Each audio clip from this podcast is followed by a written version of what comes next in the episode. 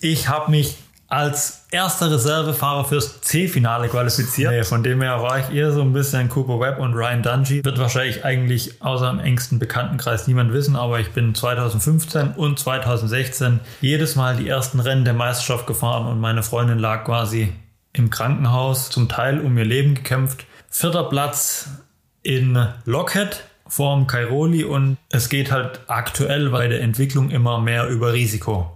Aber es war cool, dass sich quasi der DMSB da auch ein bisschen engagiert hat, zusammen mit einem etablierten Team, wo eine richtig professionelle Struktur dahinter war. Ich muss dazu sagen, dass ich einer der wenigen Fahrer bin, die wo richtig schnell sind, aber auch wissen, was sie machen, was sie umsetzen, um schnell zu sein. Ich bin einfach nur rübergerollt und einfach geradeaus weiter durch die Bande durch einfach umgefallen und lag da und dann habe ich auf jeden Fall mehr Stunden im Krankenhaus verbracht als irgendwo auf dem Motorrad oder auf der Strecke oder im Gym.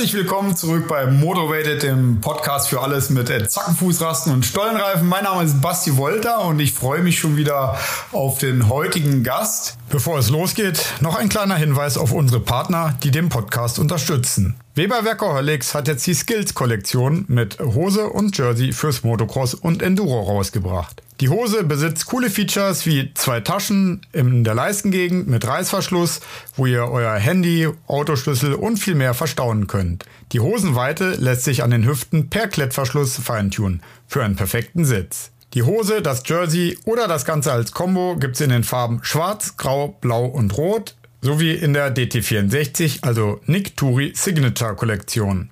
In der Combo aus Jersey und Hose kostet das Ganze nur 119,90 Euro und es gibt die Sachen im Rider Store Shop.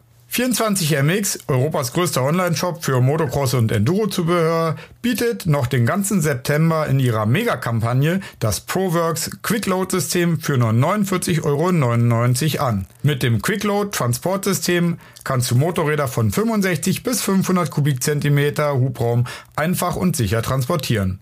Einfach das Bike in den Transporter rollen, die Halteklammern an die Fußrasten drücken und fertig. Links zu den Angeboten findest du in der Episodenbeschreibung. Ähm, wenn man im deutschen Motocross von einem Rekordmeister redet, dann fallen mir genau zwei Namen ein. Der eine ist äh, Roland Diepold, der glaube ich 16-facher deutscher Meister in allen möglichen Klassen ist. Und der andere sitzt jetzt mir gegenüber als äh, ADAC MX Masters Rekordmeister. Herzlich willkommen, Dennis Ulrich. Ja, danke schön. Herzlich willkommen. Ja, Ulle, wir sitzen hier bei dir zu Hause. Vielen Dank erstmal für die Einladung. Und äh, das ist ja nicht nur dein Zuhause seit vielen Jahren schon, sondern auch das Zuhause von der Familie Kneip. Ja. Tommy Kneip äh, hier sein Geschäft äh, gehabt, groß geworden, bevor er verstorben ist. Darauf gehen wir natürlich später drauf ein, weil er natürlich eine, eine wichtige Person in deinem Leben ist. Und auch deine Freundin, die Vanessa, die Tochter vom Tommy und der Gabi Kneip, äh, ist natürlich äh, auch hier wohnhaft und ja, umso mehr freut es mich, äh, dass wir sozusagen hier mal an diesem ja auch geschichtsträchtigen Ort im Motocross Deutschland das, äh, den Podcast äh, aufnehmen können. Dennis, wie geht's dir? Es ist ja in letzter Zeit relativ ruhig gewesen, zumindest äh, aus sportlicher oder rennsportlicher Sicht. Ähm, und äh, was machst du inzwischen? Wie geht's dir? Geht's dir gut? Und äh, ja, erzähl mal ein bisschen was. Ja, also prinzipiell aktuell geht's mir, ich würde mal sagen, wieder gut. Ich hatte bisschen, äh, ja, ich weiß nicht, wie man das genau beschreiben kann. Also das ganze Corona-Thema, die Corona-Pause, die Zeit, wo nicht wirklich was ging, hat mich schon ein bisschen, ja, aus der Bahn geworfen. Ich habe gemerkt, dass ich mit meinem Trainingsrhythmus, mit allem nicht mehr wirklich, das nicht mehr wirklich aufrechterhalten kann. Und dadurch habe ich jetzt ähm, ja einfach auch gemerkt, äh, letzten Winter, dass ich mich einfach nicht mehr so fit fühle wie früher, dass mir gerade das Fitnesstraining, die ganze Fitness ähm, und alles, wo äh, natürlich auch zum Motocross dazugehört, dass mir das nicht mehr wirklich leicht von der Hand geht, dass ich mich nicht mehr richtig ja, auf die Saison vorbereiten kann, nicht mehr wirklich pushen kann und ja, habe auch gemerkt, dass ja, ich natürlich jahrelang auf dem Top-Level war von meiner Fitness und natürlich war dann hier die Corona-Pause habe ich auch ein bisschen sinnvoll genutzt. Habe hier zu Hause bei mir in Kempfelbach ähm, die komplette, komplette Wohnung renoviert in dem ja, ganzen Familie Kneiphaus hier. Wie so viele ja das zu Corona-Zeiten gemacht haben. ja, genau. Also die Vanessas Oma ist ähm, 2020 verstorben und dann haben wir ja halbes dreiviertel Jahr später entschlossen, dass wir die Wohnung komplett auf den Kopf stellen, alles rausreißen, neu renovieren und genau, das war dann so 2021 eigentlich, wo auch nicht oder auch schon 2020 haben wir angefangen, wo nicht wirklich was ging und ja, sich die Ereignisse auch ein bisschen überschlagen haben hin und her äh, habe ich dann die Zeit genutzt und hier alles renoviert. Und ja, aber auch da davor war natürlich mit dem ganzen Hin und Her schon ein bisschen Gas zum Training nicht so wirklich funktioniert hat. Da waren noch die ganzen Strecken zu. Und ja, war einfach ein bisschen Chaos. Ja, aber du hast es ja gerade gesagt, jetzt geht es dir wieder gut. Also was jetzt so 2020, 2021 los war, und auch deine Entscheidung, deine aktive Profilaufbahn zu beenden. Da werden wir später drauf eingehen. Ich möchte nämlich mit dir so ein bisschen ja, deine Karriere nochmal durchleben und äh, unseren Zuhörern natürlich auch äh, zeigen, ja, wer, wer ist der Ulle? Wer ist Dennis Ulrich? Auch abseits von der Motocross-Strecke. Was bewegt dich? Äh, was macht dir Spaß? Und ähm, ich kann es allen sagen, es ist ja ein Podcast, ihr könnt sich sehen. Mir gegenüber sitzen wirklich dynamisch, fit, positiv strahlender Dennis Ulrich und du machst auch hoffentlich den Eindruck, dass es dir gut geht. Ja, erzähl mal, wie bist du überhaupt zum Motocross-Sport gekommen? Durch wen? Wie alt warst du dann? Und ja, was hat die Faszination und die Leidenschaft entfacht? Ja, also mein, mein Vater ist früher auch gefahren, nicht wirklich Motocross, sondern eher Enduro. Und von dem her war ich da schon mit, ja, ich weiß es gar nicht mehr ganz genau, weil ich das erste Mal auf irgendeine Crossstrecke war, aber seit ich mich erinnern kann, war ich auf jeden Fall immer da dabei bei den Enduro-Rennen und so weiter. Und habe dann mit fünf Jahren das erste Mal von meinem Vater, seinem Kumpel, dem sein Sohn ist schon gefahren, hatte eine PW50, so wie jeder natürlich anfängt. Und dann äh, bin ich in Rachau beim Hillclimb. Nach 20 Räumen von irgendjemandem, der da als Zuschauer war. nee, genau. Dann bin ich da die PW50 in Warla gefahren, weil da genügend Platz war. Und ja, hat irgendwie auf Anhieb super viel Spaß gemacht, auch mega funktioniert. Bist du auf äh, Anhieb gleich hochgefahren im Berg? Oder? Nein, den Berg bin ich nicht hochgefahren, aber im Warlager hat es schon top funktioniert. Der, ja, der Sohn von dem Kumpel ist leider an dem Tag nicht mehr wirklich zum Fahren gekommen, denn ich bin meistens gefahren, bis der Sprit leer war. Dann musste mein Dad wieder das Motorrad zurückschieben, einmal tanken, dann ging es weiter. Von dem her habe ich gefühlt an dem Tag schon fünf Stunden auf die PW50 gefahren. Und von dem her war dann recht schnell klar, okay, macht mega Bock. Und ich habe quasi draufgesetzt und hat direkt alles funktioniert. Von dem her gewisses Talent da mitbekommen von meinem Vater und von dem her war dann, ähm, ja, ich glaube sogar, dass es die PW50 war, wo wir dann gekauft haben, weil der schon eine Weile gefahren ist und dann auf eine KDM 50er umgestiegen ist und dann ging es los. Ja, und dann, ja, ich meine, so sind ja viele in den Sport gekommen durch äh, Eltern, Freunde, sonst die vorbelastet oder Familie. Ähm, wann ging es bei dir mit dem Rennfahren los? Und war das dein Wunsch oder hat der Papa einfach gesagt, komm, da ist ein Rennen, melden wir dich einfach mal an? Nee, also es war relativ ähm, zeitnah, auch da danach. Soweit ich mich erinnern kann, war es irgendwie ähm, ja, gegen Ende des Jahres, glaube ich, wo ich angefangen habe mit der PW50, von dem er dann da ein bisschen trainiert. Und im nächsten Jahr dann irgendwann, äh, genau, also ich, ja, halbes, dreiviertel Jahr später, ging es dann aufs erste DRMV-Rennen nach Waldorf, hier quasi ums Eck. Und auch direkt in meinem ersten Lauf, beziehungsweise im ersten Rennen, Top 5 gefahren, fünfter Platz. Gab leider an dem Wochenende irgendwie nur bis zum dritten Platz Pokale. äh, war ich ein bisschen enttäuscht. Aber es hat auf jeden Fall ziemlich gut funktioniert und dann bin ich in dem Jahr noch zwei, drei andere Rennen gefahren.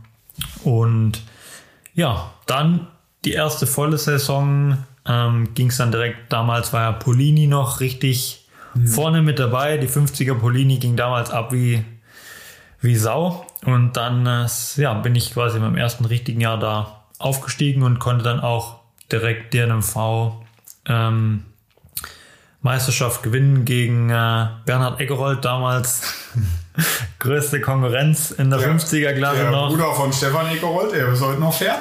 genau, da ging es dann äh, richtig zur Sache. Ja. Ja, DJMV, für alle, die es nicht wissen, steht für Deutsche Jugendmotocross-Vereinigung oder Verband. Ja. Ähm, also eine Rennserie, Regionalrennserie speziell für die Jugendklassen. Und da sind ja auch viele, viele andere drin groß geworden. Genau, gerade hier unten im süddeutschen Raum ähm, ist es schon seit vielen Jahren auf jeden Fall sehr gute Veranstaltungen. Ja. Sind ja noch andere Namen aus der frühen Zeit im Begriff, die, die heute vielleicht auch noch eine Rolle spielen oder auch in den letzten Jahren gespielt haben? Es ging eigentlich, die meisten gerade in der 50er und 65er sind mittlerweile nicht mehr wirklich ähm, aktiv, sagen wir es mal so. Genau, von dem her war es dann erst, wo es Richtung 85er ging, Deutsche Meisterschaft, wo dann mit Dennis Bauträchsel und auch mit Kenny und alle da in der deutschen Meisterschaft waren Dominik Turi und genau.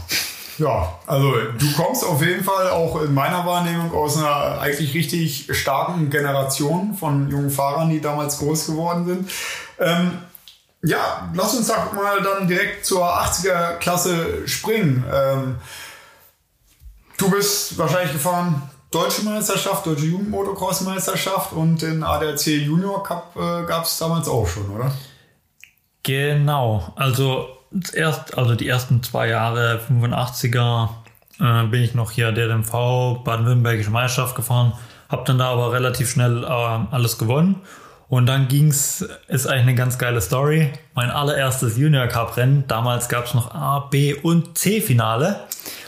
Und mein erstes Junior Cup Rennen war in Dolle. Noch nie wirklich, äh, hier meine Heimstrecke war damals in Schneidheim komplett Hartboden. Noch nie wirklich äh, eine Sandstrecke gesehen, außer zu Hause im Sandkasten. Von dem her äh, nach, Motorrad, ja. nach Dolle gekommen, erstes Junior Cup Rennen, keine Ahnung gehabt, was mich erwartet. Welchem Jahr war das? Ich weiß es nicht mehr genau. So sechs, sieben wahrscheinlich. Ja, vielleicht sogar noch ein bisschen früher. 2005 oder 2006 ja. war relativ früh. Und genau, damals Qualifikation mit, keine Ahnung, 150 Fahrern oder so. Und ich habe mich als erster Reservefahrer fürs C-Finale qualifiziert und äh, konnte dann davon profitieren, dass ich glaube, der Lars Oldekamp damals war schon richtig gut mit der 85er, ist schon ein paar Jahre gefahren. Der hatte irgendwie ein bisschen Probleme mit den Motorrädern und hat dann irgendwie insgesamt drei Motorräder dabei gehabt und dann wurde der irgendwie disqualifiziert und ich bin quasi als letzter Mann ins C-Finale gerutscht äh, am Samstag und damals war sogar noch Larissa Pappenmeier vor mir und war, ja, so richtig viel weiß ich nicht mehr, auch nicht wie die Rennen waren, aber äh, war auf jeden Fall eine ganz geile Story und eine ganz geile Erfahrung da. Damals noch mit C-Finale und gerade so als letzter qualifiziert fürs C-Finale. Das finde ich ganz interessant, weil äh, am letzten Wochenende war ich beim ADAC MX Masters in Jauer und da gab es auch ein Team-Meeting vom ADAC mit den äh, Teamchefs und einfach eine Austauschrunde. Und da kam eigentlich wieder der starke Wunsch äh, der Teams, dass die äh, Nachwuchsklassen, also die beiden Junior Cup Klassen 85 und 125, die sind im Moment, weil es ja vier Rennklassen ja. gibt, bei 48 Startern pro Klasse sozusagen limitiert pro Veranstaltung und da war der starke Wunsch, dass man das, das wieder öffnet. Also wenn ich jetzt deine Geschichte höre, macht das auf jeden Fall Sinn, weil die Champions von morgen äh, stehen äh, vielleicht äh, nächstes Jahr im C-Finale erstmal als Reservefahrer, oder?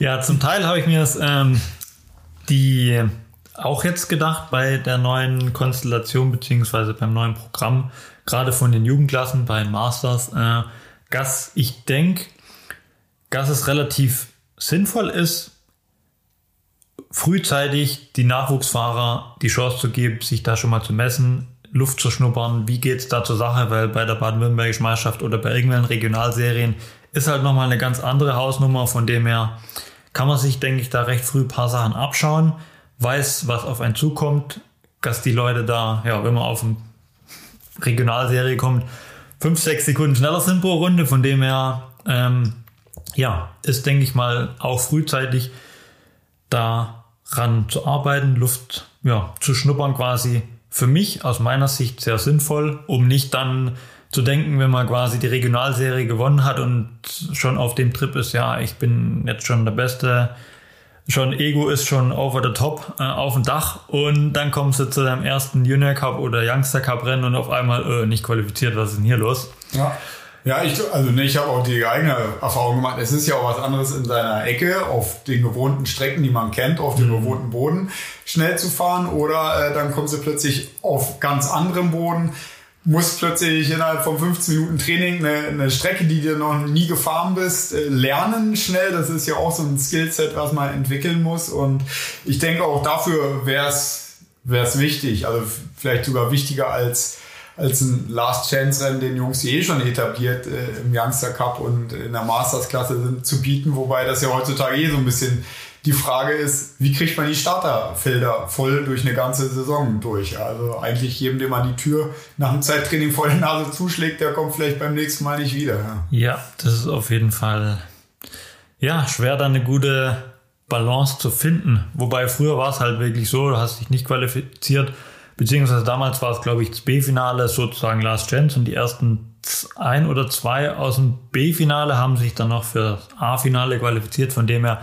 falls im Quali irgendwas schief ging, Motorrad ging kaputt und du bist nicht direkt in die Quali fürs A-Finale gekommen, hat es trotzdem noch irgendwie eine Chance. Ähm, von dem her ist es auch schade, du fährst jetzt, sag mal, hier aus dem süddeutschen Raum bis nach Tensfeld in der Quali, geht dir das Motorrad kaputt und du kannst jetzt nach Hause fahren. Von dem her ist Last Chance schon auch irgendwie äh, ein Stück weit sinnvoll. Aber ja. Ja, es gibt ja auch Jungs, die können von Natur aus sehr gut diese Zeittrainingsrunde fahren. Und dann gibt es aber Jungs, die sind einfach die besseren Rennfahrer. Ja. Ich selber äh, muss mich auch als Letzteres bezeichnen. Ich, ich mich weiß, auch, ja. Im, ja, ne, wo ich damals mal Europameisterschaft gefahren bin, ne, komme auch aus dem Sand, dann warst du auch in, in Rudersberg oder sonst wie harter Boden. Das äh, konnte ich dann natürlich später auch schon grundsätzlich fahren, habe das gelernt im Laufe der Zeit durch die Jugend-DM und Pokal-Erfahrung. Äh, Aber ich habe halt eine Weile gebraucht, bis ich auf meinem wirklichen Tempo war, während einer, der den Boden gewohnt war, das natürlich gleich wusste. Und andersrum natürlich auch, wenn ein Hartbodenfahrer in den Sand kommt, der braucht erstmal ein bisschen, bis der so auf, Tempo ist. Und ich habe dann oft mich in der, in der EM, habe ich so ich glaube, das war wirklich in Rudersberg, habe ich mich gerade so qualifiziert für die Wertungsrennen und habe dann ähm, während der Rennen um die Punkteränge, also damals noch Top, Top 15, äh, gekämpft mit Jungs, die in der Quali, äh, ne, so ein Portugiese oder so, auf Platz 3, 4, 5 lag. Also sprich, ja. ne, der hatte diese Fähigkeit, super schnell im Zeittraining zu fahren. Ich äh, halt nicht und äh, im, im Rennen haben wir halt dann wirklich äh, miteinander gekämpft und äh, ja, das zeigt eigentlich, dass beide sinnvoll ist, sowohl das Zeittraining. Ja, also du hast gerade gesagt, du warst auch ja der Rennfahrer, oder? Genau, also ich weiß nicht, wer mm, meine Zeittrainings ein bisschen verfolgt hat. Ähm, war auch nicht immer super gut, muss ich ehrlich zugeben. Ich bin so ein Typ, der fährt ziemlich viel bedacht mit Kopf. Deswegen jetzt über 20 Jahre nur zwei, zwei Knochen gebrochen. Von dem her kann ich mich da einordnen, dass äh, ja, dass ich vernünftig fahre und auch immer, wenn ich irgendwo erzähle, ja, Motocross, ah, was hast du schon alles gebrochen hier, 20, das und das und das, ja, nö, geht eigentlich. Ja. äh, ist natürlich eher die Ausnahme, aber von dem her fahre ich ein bisschen mit Kopf und würde jetzt auch sagen, dass ich im Zeittraining jetzt nicht äh, einen Schalter umlegen kann und 150 Prozent und entweder es geht gut oder Krankenhaus, von, da bin ich einfach nicht der Typ dazu. Ähm, von dem her, ja, konnte ich meistens im Rennen ziemlich den gleichen Speed fahren wie in der Quali, was die anderen natürlich dann nicht konnten, weil die auf eine Runde mal zwei, drei Sekunden schneller fahren konnten. Ähm, genau, von dem her öfters mal Startplatz nur hier um die Top 10 oder so nachher am Master Startgarde, aber ja, meine Starts sind auf jeden Fall on point die letzten Jahre gewesen und von dem her auch äh, aus Startplatz 10 oder 15 äh, meistens dann trotzdem ganz vorne am in der ersten Kurve mit dabei gewesen. Und ja, ich glaube, ich glaube, Cooper Webb hat sich die Taktik abgeschaut von dir. Der ist ja auch meistens nicht der schnellste im Zeittraining ja. und fährt dann um die Rennsiege mit. Ja. Genau. Nee, von dem her war ich eher so ein bisschen Cooper Webb und Ryan Dungey, so ein bisschen ein Diesel, mhm. äh, wo im Rennen dauerhaft, ähm, ja, konstant vorne reinfährt. Ähm, genau, aber auch gerade das, das Risikothema von meiner Seite, ähm, wo auch schon viele gefragt haben, warum ich jetzt nicht den Schritt in die WM gegangen bin. In die WM, äh, da muss ich einfach dazu sagen, ja, ich hatte schon ziemlich viele Schicksalsschläge in meinem Leben mit, mit Thomas Kneip und auch mit meiner Freundin und Krankenhaus und kurz vor knapp äh, Blutvergiftung, was weiß ich, alles Mögliche.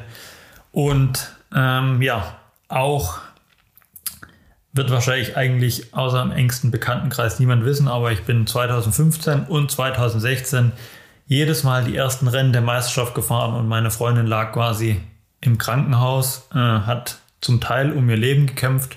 Von dem her war es da auch, ja, Kopf, vom Kopf immer relativ schwer bei der Sache zu bleiben.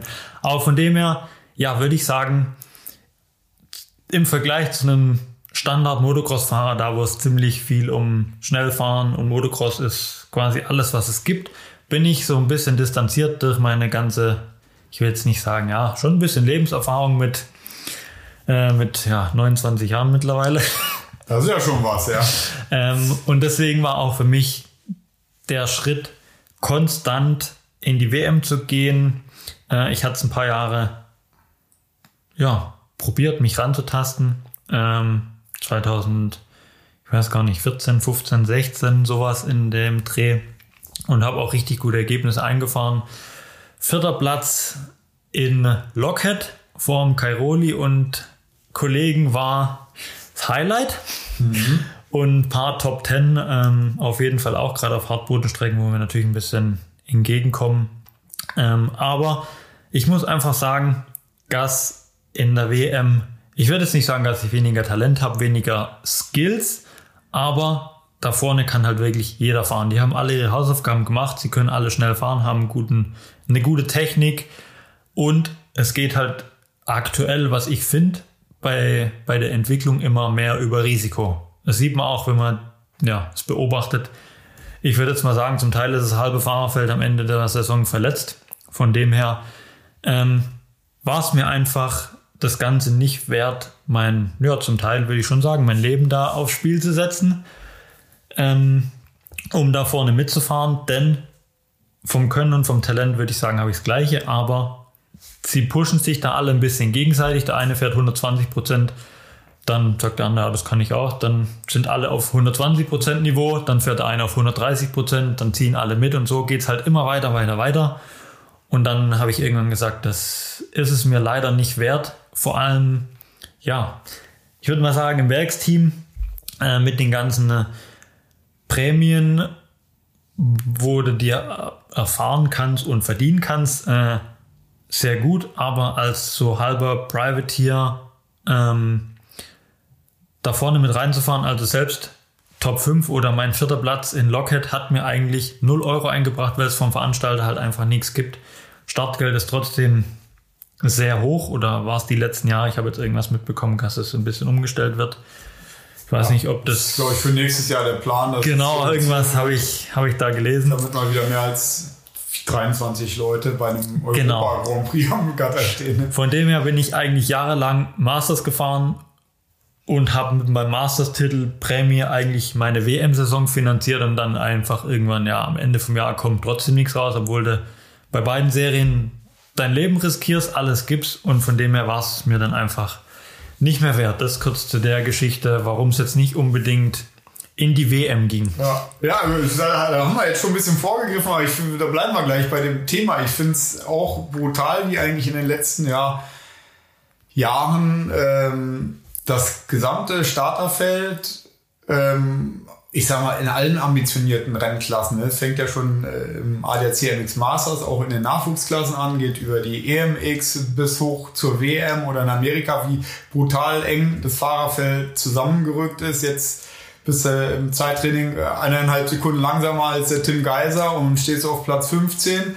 Vor 15 oder 20 Jahren wärst du da auf Platz 3 gestanden. Und äh, dementsprechend finde ich es mal interessant, weil so habe ich es noch nie betrachtet, was du gerade beschrieben hast, dass dass man eigentlich nur noch über ein erhöhtes äh, Risiko ähm, einen Unterschied ausmachen kann. Und äh, ja, und das wird dir im Falle von der WM, wenn du nicht gerade äh, gute eigene Sponsoren hast oder in einem Werksteam stehst, zahlt dir das Risiko ja. auch keiner. Und wenn du im Krankenhaus liegst, legt sich auch keiner für dich hin und zahlt deine Miete. Ja. Zahlt auch keiner. Genau, also ich will jetzt nicht sagen, dass es auf jeden Fall so ist. Da gehen die Ansichten bestimmt auseinander, aber das ist so, was ich für mich die letzten Jahre beobachtet habe. Ja.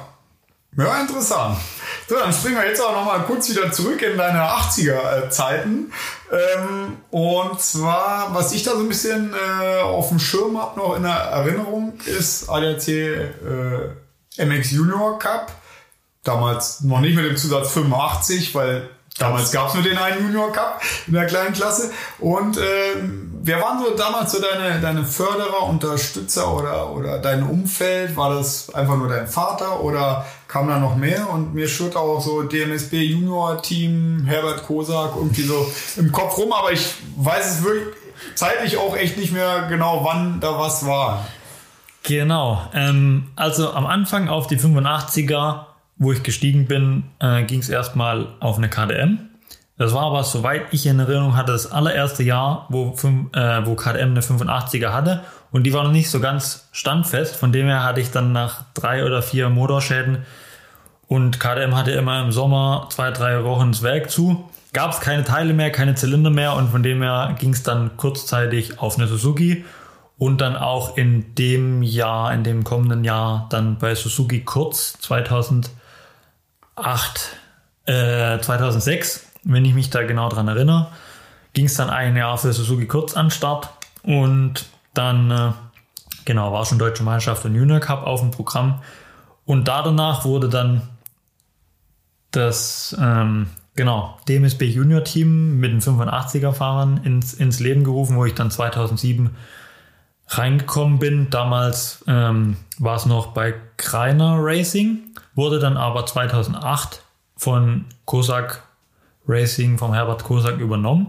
Und das war dann auch das Jahr, wo es dann richtig vorwärts ging. In dem Jahr, ähm, genau, bin ich Deutsche Meisterschaft, ähm, Deutscher Meister geworden und im Junior Cup, äh, ja, mit Jeffrey Herlings damals noch um, also es waren auf jeden Fall keine fünf Punkte, wo es um die Meisterschaft ging, hinten raus. Ähm, genau, ich glaube sogar, es war im, also war auf jeden Fall in Höchstädt, letztes Junior Cup Rennen.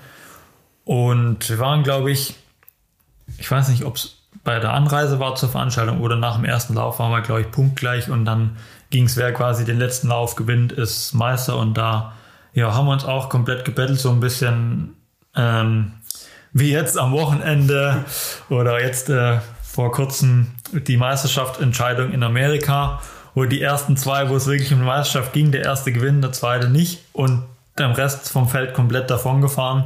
Äh, ja, leider war ich dann, keine Ahnung, fünf, sechs Sekunden hinterm Jeffrey im Ziel und zwei Punkte Rückstand der Meisterschaft, von dem her ein bisschen schade, aber ja, ich würde jetzt mal sagen, da braucht man sich nicht verstecken, wenn man gegen Jeffrey Herlings eine Meisterschaft gewinnt. Ja, jetzt verliert. rückblickend auf jeden Fall nicht. Ja, ja genau, ja. Ja, aber das ist ja schon mal also eine Top-Leistung und es zeigt zum einen die Stärke vom Junior Cup, was da für Fahrer raus oder hervorgegangen sind, inklusive dir selber ja auch und ja genau.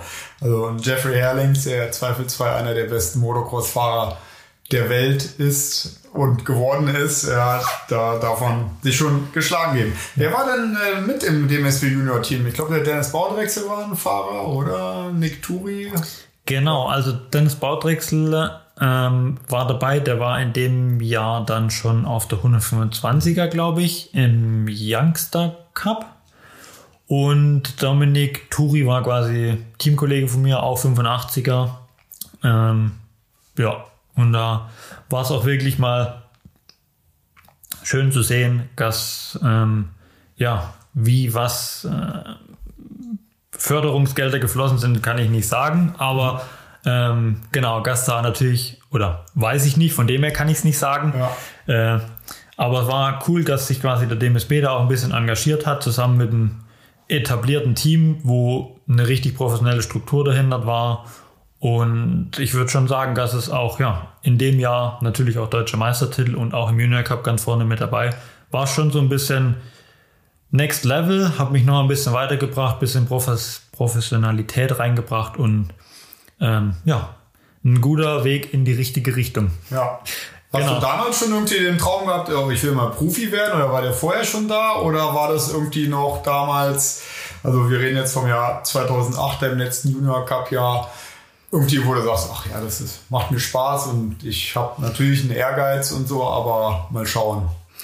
Schwer zu sagen. Ich glaube, in, äh, ja, damals mit 15 oder so machst du dir noch keine großartigen Gedanken, wie du in, in ein paar Jahren äh, dein Geld verdienen möchtest oder Berufswahl, was weiß ich. Ähm, über das, ja, über das Alter, wo man sagt, man will Feuerwehrmann werden, ist man natürlich schon drüber raus, hinaus.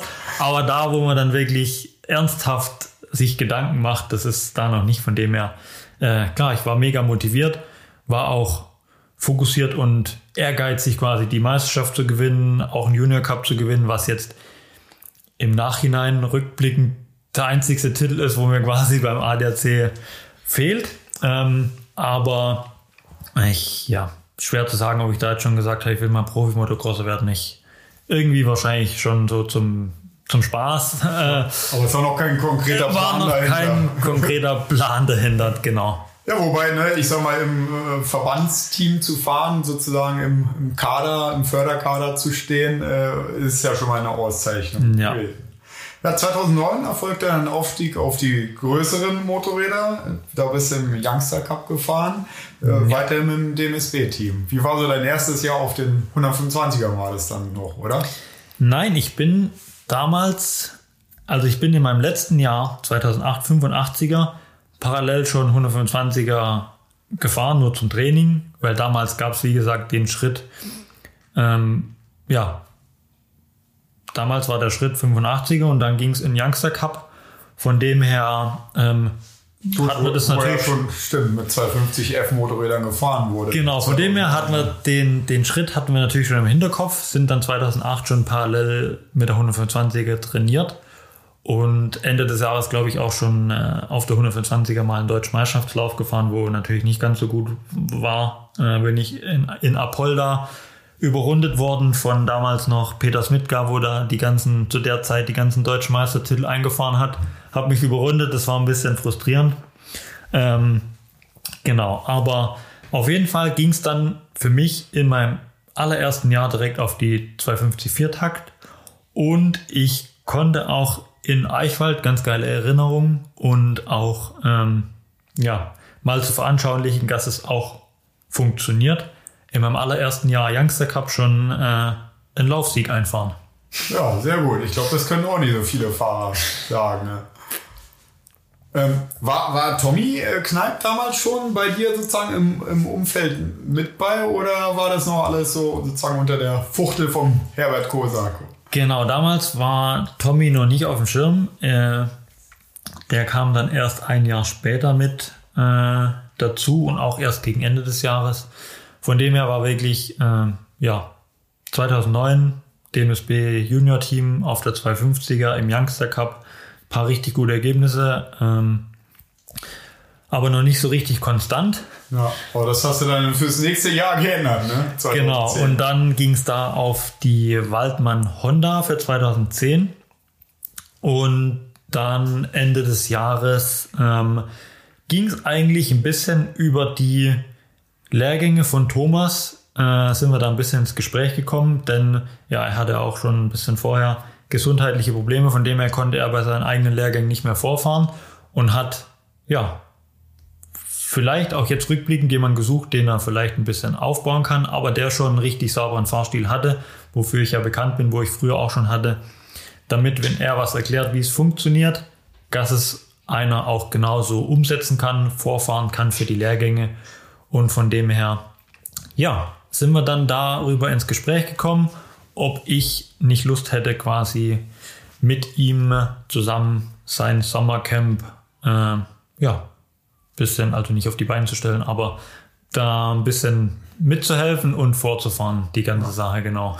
Finde ich ganz interessant, weil einer meiner großen Förderer oder der erste große Förderer äh, war Bert von Zitzwitz und da bin ich eigentlich auch durch dessen Motocross- und Enduro-Schule so reingewachsen. Erst als Lehrgangsteilnehmer, ne, als kleiner Junge und dann habe ich dem halt auch im Alter von 15, 16 Jahren dann schon geholfen, einzelne Trainingsgruppen zu übernehmen und äh, ne, oder morgens mal die, die Laufgruppe irgendwie zu führen. Ne? Und äh, das finde ich so rückblickend auch immer ganz, ganz spannend, ne, dass er mir ja im Prinzip das Vertrauen geschenkt hat, sein Geschäft und seine Firma zu repräsentieren als Jungspund. Ne? Also, äh, da ist mir noch lange kein, kein Bartfussel äh, gewachsen ne? und ich durfte den erwachsenen Jungs schon sagen, wie, wie man jetzt richtig Motocross fährt und äh, das höre ich bei dir genauso raus. Wie, wie hast du das so da wahrgenommen damals? Kam es dir komisch vor in dieser Trainerrolle oder, oder bist du da einfach so ganz natürlich reingewachsen?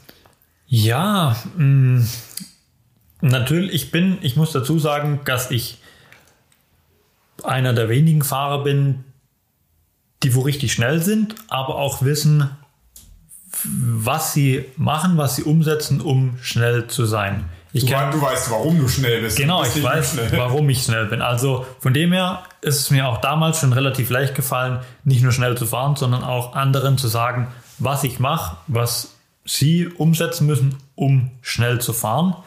Und genau, von dem her, ja, habe ich mich die Frage, was du jetzt gerade gestellt hast, noch gar nicht so richtig rückblickend mit beschäftigt. Das war, war einfach so, wie es war damals, eine, eine gute Chance und ja, habe dann aber auch relativ schnell mit gemerkt, dass ich mit, mit Tommy auf, auf einer Wellenlänge bin, dass er auch genau das erzählt, was ähm, ja auch rückblickend mein Vater und so mit mir trainiert hat. Wir haben eigentlich so ein bisschen Stefan Everts damals als Vorbild gehabt Deswegen fahre ich auch mittlerweile immer noch doppelt so viel im Stehen wie alle anderen gefühlt. Mhm. Äh, weil ja, Stefan Eberts ist damals auch alles im Stehen gefahren, war einfach technisch komplett überlegen gegenüber seiner Konkurrenz und hat alles spielerisch aussehen lassen. Und da, ja, war mit meinem Vater einige Stunden immer die gleiche Kurve, perfekte Technik drauf geachtet, was, äh, ja, kommen wir nachher noch ein bisschen dazu, äh, was aus aktueller Sicht ich mit meinen Jungs, mit denen ich gerade trainiere, äh, schon ein bisschen schlechtes Gewissen manchmal habe. Aber damals, also wenn es nicht gut funktioniert, dann bin ich auch äh, einen ganzen Nachmittag die gleiche Kurve gefahren und ja. habe so lange trainiert, bis es wirklich funktioniert hat und dann auch nicht, yeah, jetzt hat es funktioniert und wir machen Pause, sondern dann muss es natürlich auch mal ein paar Mal funktionieren, damit es sich setzt und damit es sich im Kopf abspeichert. Und genau, da habe ich auch aus Amerika eine geile Story gehört. Ich glaube, mit Ricky Carmichael und seiner Mutter, das war damals, ob es jetzt wirklich stimmt oder nicht, kann ich nicht sagen, aber ich habe gehört, dass es war, wenn es funktioniert hat, die Kurve oder was auch immer die trainiert haben, dann hat es müssen da danach 100 Mal funktionieren und da danach war es dann okay, akzeptiert, Trainingslektion quasi abgehakt. Wenn es beim 98. Mal nicht funktioniert hat, dann ging es nochmal 100 Mal von vorne los. Ja. Von dem her war da früher schon ein bisschen mehr Zug dahinter, würde ich sagen. Auch mit meinem Vater. Ja, Vater-Sohn-Beziehung ist immer so eine Sache. Bei, wenn es quasi um Training und so weiter ging, da sind wir uns auch ein paar Mal in die Haare gekommen, aber rückblickend äh, glaube ich, dass ich hier, ja, hier nicht sitzen würde und auch nicht die Erfolge gehabt hätte, wenn es wirklich in den jungen Jahren nicht schon eine gute Struktur und auch ja, ein bisschen Zug dahinter gewesen wäre und nicht, ja, heute klappt die Kurve nicht, morgen klappt es auch nicht, ja, dann versuchen wir es halt nächste Woche oder übernächste Woche mal, sondern ja, da. Ja, es, es, ist ja so. Ich meine, ne, also ich kenne es aus meiner eigenen Karriere beim Thema Backflip lernen. Ne? Irgendwann, wo das ein Thema im Freestyle-Motocross wurde, habe ich erst gesagt, okay, jetzt höre ich auf zu fahren, weil das ist zu wahnsinnig. Und dann habe ich aber irgendwann gedacht, ja, das muss man ja lernen können. Und äh, der eine oder andere Fahrer spult es ja schon auch regelmäßiger ab. Und dann war mein Ziel, okay, ich will es einfach einmal gepackt haben. Und dann habe ich ja gesagt, Ja, aber wenn ich es einmal geschafft habe, dann spricht ja nichts dagegen, dass es auch ein zweites, drittes Mal äh, klappen kann. Und äh, dann habe ich ja aber irgendwann auch gesagt, ja, und richtig sicher wird's ja nur, wenn es normal wird. Ne? Also man 100 Backflips am Tag springen kann. So kam es auch. Und äh, ich habe auch äh, im Racing von, über Jean-Michel Bell was ähnliches gehört, wie du gerade von Carmichael geschildert hast, dass der auch gesagt hat, ne, im Training, Sektionstraining, die Kurve, zehnmal perfekt hintereinander fahren. Äh, und äh, ja, das Gleiche, wenn's, wenn du beim siebten Mal einen Fehler machst, wieder vom, von vorne anfangen. Ja. ja. Und das ist, glaube ich, dieses, ja, dieses Grinden, ne, dieses einfach trainieren, trainieren, trainieren und aber auch verstehen, warum. Und das ist was, was ich halt auch von Bert von Zitzwitz äh, gelernt habe und Dirk von Zitzwitz, sein Bruder, in den Lehrgängen, die erklären dir immer, warum. Die sagen nicht nur einfach Ellenbogen hoch, ja, äh, und Gas. So und Gas, sondern Warum setze ich mich wann hin und wohin in der Kurve? Warum äh, beschleunige ich hier auf die Art und nicht auf eine andere Art? Und äh, so, ich bin auch immer wieder erstaunt, dass es ja wirklich auch gute, erfolgreiche Fahrer gibt, die, die können dir das nicht erklären. Ja, also ähm, ich weiß, ohne dass ich jetzt auf Marco Schiffer rumhacken will, ne? also die Erfolge sprechen für ihn, äh, aber da habe ich mal für fürs Moto X Magazin mit dem eine, eine Fahrtechnik-Folge produzieren wollen, wie man einen Seat Bounce, also im Sitzen abspringen macht. Und habe ihm die Fotos gemacht und dann habe ich gesagt, schreib mir mal so einen Text grob zusammen, ich bringe das dann in schönen Form. Und dann kam kein Text und kein Text. Und dann habe ich angehört, ich so, Markus, was ist denn? Äh, soll ich dir den Text schreiben? Ich meine, letztendlich geht es ja nur darum, die Technik zu erklären, das kann ich auch und so. Ja, ich kann es machen, aber ich weiß nicht, wie ich sagen soll. Ja? Und das Na, hat mir eigentlich über Markus ein bisschen die Augen geöffnet. Wie gesagt, es soll jetzt gar kein Diss sein. Der ist einfach so ein Fahrertyp. Ich setze mich drauf und ich kann das. Oder neulich habe ich auch in, in einem Podcast äh, gehört äh, oder hat mir das einer erzählt. Ähm, ne, dem haben sie die Fahrwerke verstellt und der hat es geschafft, immer wieder seine schnellsten Rundenzeiten zu fahren, obwohl das Fahrwerk eigentlich schlechter eingestellt wurde. Sprich, der konnte sich adaptieren. Ist jetzt eine Geschichte, die ich vom Hörensagen kenne. Ne? Und, und bei dir habe ich auch den Eindruck, nee, du, also du hast ja auch gesagt, du weißt, warum du schnell bist. Und äh, manche Fahrer sind aber, glaube ich, auch äh, intellektuell überfordert, wenn man ihnen jetzt alle kleinen Details erklärt, warum sie den kleinen Finger in der Kurve nicht abspreizen sollen oder, oder, oder gerade. Ja?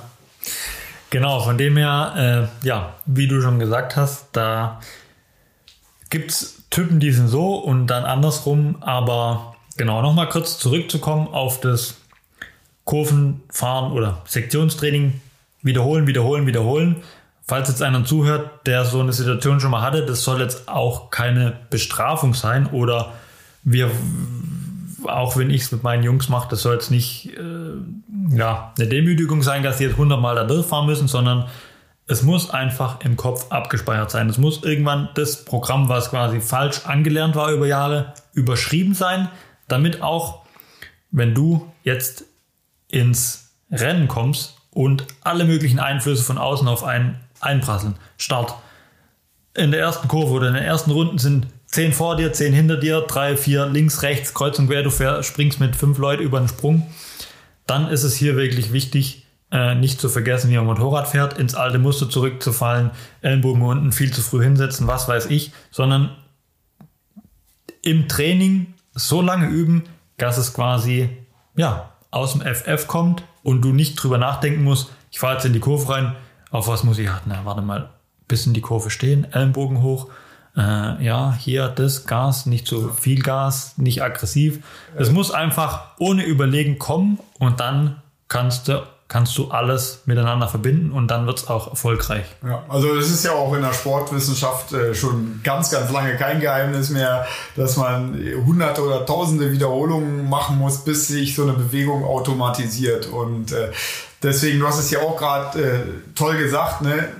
Irgendwas, was man falsch gelernt hat, dann zu überschreiben, ist eigentlich auch viel schwieriger, als es eigentlich gleich richtig zu lernen. Deswegen auch ein Appell an alle Eltern, die ihre äh, kleinen jungen Kinder auf Maschinen setzen. Ich glaube, das Beste, was ihr den, den Kids tun könnt in dem Alter, ist nicht einen, einen leistungsstärkeren Auspuff draufbauen oder ein besseres Fahrwerk, sondern nehmt das Geld und schickt die, die Kids äh, und Jugendlichen auf Lehrgänge, egal zu welchem Trainer. Da gibt es ja viele. Wir haben gerade auch schon festgestellt, es gibt verschiedene Fahrertypen. Entsprechend funktionieren auch verschiedene Trainertypen am besten. Nehmt so viel mit wie möglich. Aber dass die Kinder eigentlich von klein auf einen, guten, sauberen Fahrstil äh, lernen. Ja. ja, das ist auf jeden Fall ausschlaggebend. Ähm, und auch jetzt gerade bei mir, ich höre die Frage auch öfters mal, ja, äh, macht es bei meinem Fahrerlevel überhaupt schon Sinn, dass ich zu einem Lehrgang gehe? Das sage ich ja, gerade hier ist es eigentlich sehr wichtig, denn du bist noch so ein unbeschriebenes Blatt Papier. Wenn du jetzt natürlich von Anfang an weißt, okay, auf der Geraden fährt man im Stehen, über Bremslöcher fährt man auch im Stehen, man muss das Motorrad mit den Beinen klemmen und so weiter. Gut, aber bei meinen Lehrgängen kommen auch immer wieder Welle im Sitzen über die Bremswellen 25 Meter vor der Kurve hingesetzt und dann, äh, ja, das mal wieder aus dem Kopf rauszubekommen, ist wirklich viel, viel schwerer, wie es einfach direkt am Anfang richtig zu lernen. Ja. Und von dem her, genau, wie du schon angesprochen hast, auch mit den verschiedenen Trainern. Ich war früher äh, 65er, 85er auch bei, beim Colin, beim Colin Dugmore, bei Marco Dorsch, bei was weiß ich, wem alles. Ähm, ich konnte auch von jedem was mitnehmen und ja, ich meine, alle wissen hier und da paar Tricks und Tipps, wo, wo du mitnehmen kannst und wo es sich dann ja auch schon gelohnt hat. Ich sag mal, wenn du aus dem Lehrgang rausgehst und nur eine Sache im Gedächtnis bleibt, ist schon besser wie gar nichts oder nicht hingegangen zu sein. Von dem her, ja, da war ich bei genügend Trainern und bin dann letztendlich ja beim Tommy äh, Kneip hängen geblieben. Ja. So, jetzt springen wir nochmal kurz wieder zurück ins Jahr 2010, äh, dein zweites Jahr im Youngster Cup auf der Waldmann Honda und ähm, du hast ja gerade gesagt, gegen Jeffrey Herlings war es knapp. 2010 war es gegen Lars Oldekamp äh, ganz knapp. Äh, euch hat am Ende nur ein Punkt getrennt in der Meisterschaft. Wer hat das bessere Ende gezogen? Ja, glücklicherweise ich. Äh, war auch einer meiner vielen Titel in Holzgerlingen. das ja, waren meistens immer die Finalen, also die finalen Rennen, Veranstaltungen von, von Masters oder Youngster Cup, Junior Cup, was auch immer. Äh, und damals, genau, war auch ganz lustig. Ich glaube, ich habe es noch in Erinnerung, dass ich Threadblade keine einzige Veranstaltung hatte, sondern es am Anfang noch nicht so ganz lief. War auch natürlich Umstieg von KTM auf Honda. Und ich so ein bisschen das ganze Jahr hinterher bin. Es lief dann immer besser, habe immer ein paar Punkte abgeknabbert. Und ja, sorry, Lars, äh, hatte klar, glaube ich, das ganze Jahr Redblade von der ersten Veranstaltung bis zum letzten Lauf. Denn im letzten Lauf zweiter Lauf in Holzgerling, Youngster Cup, bin ich quasi mit einem Punkt Rückstand oder mit zwei Punkten Rückstand reingegangen und ja, konnte dann den Lauf für mich entscheiden und genau, hat gerade so ausgegangen, dass es auf jeden Fall in der Meisterschaft um einen Punkt gereicht hat. Von dem her ganze Jahr hart gearbeitet, um aufzuholen und im letzten Lauf Red Blade geklaut und somit Meisterschaft für mich entschieden. Ja, wie, wie, wie macht man das mental? War das Zufall damals oder wusstest du schon, wie du da rangehen kannst oder hat dir da Tommy vielleicht auch in der Situation schon geholfen? Weil Tommy hat ja schon sehr früh deutlich mehr gemacht als nur Fahrtraining und nur Fitnesstraining. Ja. Genau, aber ähm, in dem Jahr war es ja, wo ich Tommy erst kennengelernt habe. Ich glaube, das war auch das allererste Rennen, wo, wo er überhaupt ähm, dann quasi mit mir mehr oder weniger dabei war. Ähm, und Sommercamp war ja immer irgendwann im Sommer und Holzgerling, so wie jetzt auch, ähm, ja, irgendwann im, im September. Von dem her hatten wir uns noch nicht wirklich lang gekannt. Aber ich würde schon sagen, ähm, dass ich aus den, dadurch, dass ich wirklich früh in, in die guten Klassen reingesprungen bin, damals mit der 85er noch, und da wirklich schon viel gelernt habe, ähm, auch mit der im Junior Cup damals 2000, 2008, wo es dann me wirklich mega knapp war und ja, aufs letzte Rennen auf den Punkt angekommen ist, hatte ich natürlich schon ein bisschen Erfahrung mit, mit Druck umzugehen. Und ja, aber im Nachhinein, dass ich da jetzt gesagt habe, wir haben schon irgendwelche mentalen Spielchen mit irgendjemand anders gespielt, da war man noch weit davon entfernt. Von dem her war es einfach, ja, gut, dass ich nicht unter der Last zusammengebrochen bin, gut durchziehen konnte. Und ja, würde ich aber auch sagen, dass mir zugute kommt, was ich jetzt gerade schon gesagt habe, unter Druck, unter Stress im Rennen nicht vergesse, wie man Motorrad fährt, sondern mich einfach durch meine perfekte Technik darauf wirklich konzentrieren kann und auch unter Druck trotzdem noch sauber fahre und einfach so fahre, wie, wie ich es gelernt habe und wie ich es kann. Und nicht, ähm, ja, habe ich jetzt auch mit meinen Jungs bisschen im Training mega gut, zum Teil so schnell wie, fast so schnell wie ich. Und wenn dann der Stress vom Rennen auf einen einprasselt, dann harte Arme und keine Ahnung, kann einfach sein, sein Können nicht ab, abrufen, so ein bisschen Trainingsweltmeister-Thema. Und ja, von dem her würde ich da schon sagen, dass ich mich gut auf meine Technik konzentrieren konnte und mental ein bisschen stark bleiben konnte und gut durchziehen konnte. Wobei die ersten paar Male auch dann die ersten Masters-Titel, da waren schon ganz schön, ja, eine harte Nummer und so kurz vor knapp mit äh, mentalen Breakdown, ja. Bevor es weitergeht, nochmal ein kleiner Hinweis auf unsere Partner, die den Podcast unterstützen. Weber Workaholics hat jetzt die Skills-Kollektion mit Hose und Jersey fürs Motocross und Enduro rausgebracht. Die Hose besitzt coole Features wie zwei Taschen in der Leistengegend mit Reißverschluss, wo ihr euer Handy, Autoschlüssel und viel mehr verstauen könnt. Die Hosenweite lässt sich an den Hüften per Klettverschluss feintunen für einen perfekten Sitz. Die Hose, das Jersey oder das Ganze als Combo gibt's in den Farben Schwarz, Grau, Blau und Rot sowie in der DT64, also Nick Turi Signature Kollektion. In der Combo aus Jersey und Hose kostet das Ganze nur 119,90 Euro und es gibt die Sachen im Rider Store Shop. 24MX, Europas größter Online-Shop für Motocross und Enduro-Zubehör, bietet noch den ganzen September in ihrer Mega-Kampagne das ProWorks Quickload-System für nur 49,99 Euro an. Mit dem Quickload-Transportsystem kannst du Motorräder von 65 bis 500 Kubikzentimeter Hubraum einfach und sicher transportieren. Einfach das Bike in den Transporter rollen, die Halteklammern an die Fußrasten drücken und fertig. Links zu den Angeboten findest du in der Episodenbeschreibung. Ja, dann äh, steigen wir gleich mal auf in, in die MX Masters Klasse. 2011 erfolgte der Aufstieg äh, dann äh, weiterhin auf der Waldmann Honda. In der Saison ist ein 14. Platz äh, rausgekommen. Was gibt es zu dem Jahr zu sagen? Ja, es war auf jeden Fall mal schwer. Erstens mal erstes Jahr Masters-Klasse. Zusätzlich bin ich nicht aufgestiegen von Hubraumzahl, sondern bin die 250er Viertakt Honda weitergefahren. Die war damals jetzt auch nicht unbedingt äh, die Rakete. War nicht überpowered, ja. Genau, auch schon im Youngster Cup damals gegen, gegen äh, die ganzen KTMs äh, bin ich öfters mal, also auch wenn ich gut starten konnte, bin ich öfters mal von hinten nach vorne gefahren äh, und war nicht immer von Anfang an vorne mit dabei. Und das war im äh, Masters natürlich gegen die 450er nicht gerade besser, war ein hartes Jahr, viel gesteinigt worden von den 450ern und einzigste, was ich daraus noch weiß, dass äh, Masters-Veranstaltung in Tensfeld komplett verregnet war, zwei Tage komplett abgesoffen und Rillen über, über die Gerade in die Kurve, über die Sprünge, einfach gefühlt zehn Rillen nebeneinander und das um die ganze Strecke. Da ging es dann natürlich nicht unbedingt nur um die Leistung, weil, ja, wenn der zum Teil in, in Tänzfeld sowieso anspruchsvoll und kraftraubend und dann noch mit der technisch anspruchsvollen Rillen, Wasser, Matsch, ähm, war es dann noch eine andere Hausnummer. Bin ich, ich weiß nicht mehr genau, ich glaube, ich bin einen Lauf aus Podest gefahren und einen dritten Platz eingefahren und da war auf jeden Fall im Vergleich zu dafür, dass ich zum Teil, äh, wenn ich von hinten gekommen bin, irgendwie um die Top 20 gekämpft habe, war es auf jeden Fall schon mal eine geile Sache. Und das ja, im Sand, muss man bei dir und das sagen. noch im Sand.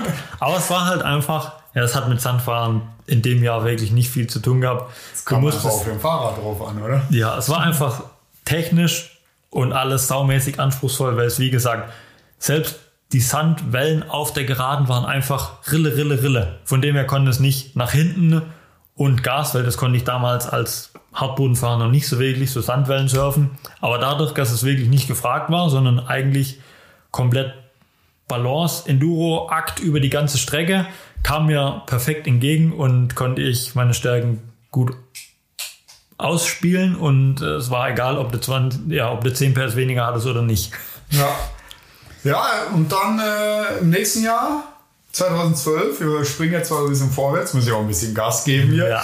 Ähm, 2012, siebter Platz in der Gesamtwertung der MX Masters und im KTM Saarholz-Team. Genau, da ging es das erste Mal dann zu KTM Saarholz, dann auf die 350er aufgestiegen. Äh, Wilhelm hatte damals richtig Motor gemacht, was jetzt rückblickend äh, viel zu viel war von einer, ja, ich sag mal jetzt einer halben Luftpumpe damals von der Honda 250er äh, auf eine gemachte 350er mit Tuning-Auspuffanlage, wo auch ziemlich aggressiv war und bin ich die ersten Rennen nicht wirklich damit zurechtgekommen. Habe mich auch ein bisschen dann da reingekämpft mit der Leistung, äh, vertraut gemacht. Natürlich Trainingsmotorrad war nicht getuned und dann nur zum Rennen auf die getunte 350er. Parallel 2012 noch Deutsche Meisterschaft 250 gefahren wo ich auch äh, ja, deutschen Meistertitel einfahren konnte in dem Jahr. Und mehr oder weniger eigentlich immer nur zum Rennen, dann auf das mega starke Motorrad und dann hat es mir da mal die Arme lang gezogen und bin nicht so richtig klar gekommen. Nach ein paar Rennen habe ich dann auch mit Wilhelm oder mit Sauholz Racing gesagt, wir müssen wieder ein bisschen zurücktunen, bisschen, das Motorrad muss für mich fahrbarer sein und es hat sich dann auch über die Jahre durchgezogen, dass mein Motorrad jetzt äh, nicht unbedingt 5 PS mehr hat wie alle anderen, sondern ich wirklich Leistung brauche, mit der ich was anfangen kann, die wo nicht äh, im oberen Drehzahlbereich kommt. Äh, ich hatte auch Auspuffanlagen hin und her getestet und FMF würde ich jetzt mal sagen, kommt aus Amerika, funktioniert vielleicht auch in Amerika, aber für meinen Geschmack ist es immer zu viel Leistung auf einen Punkt und auch erst bei zu viel Drehzahl.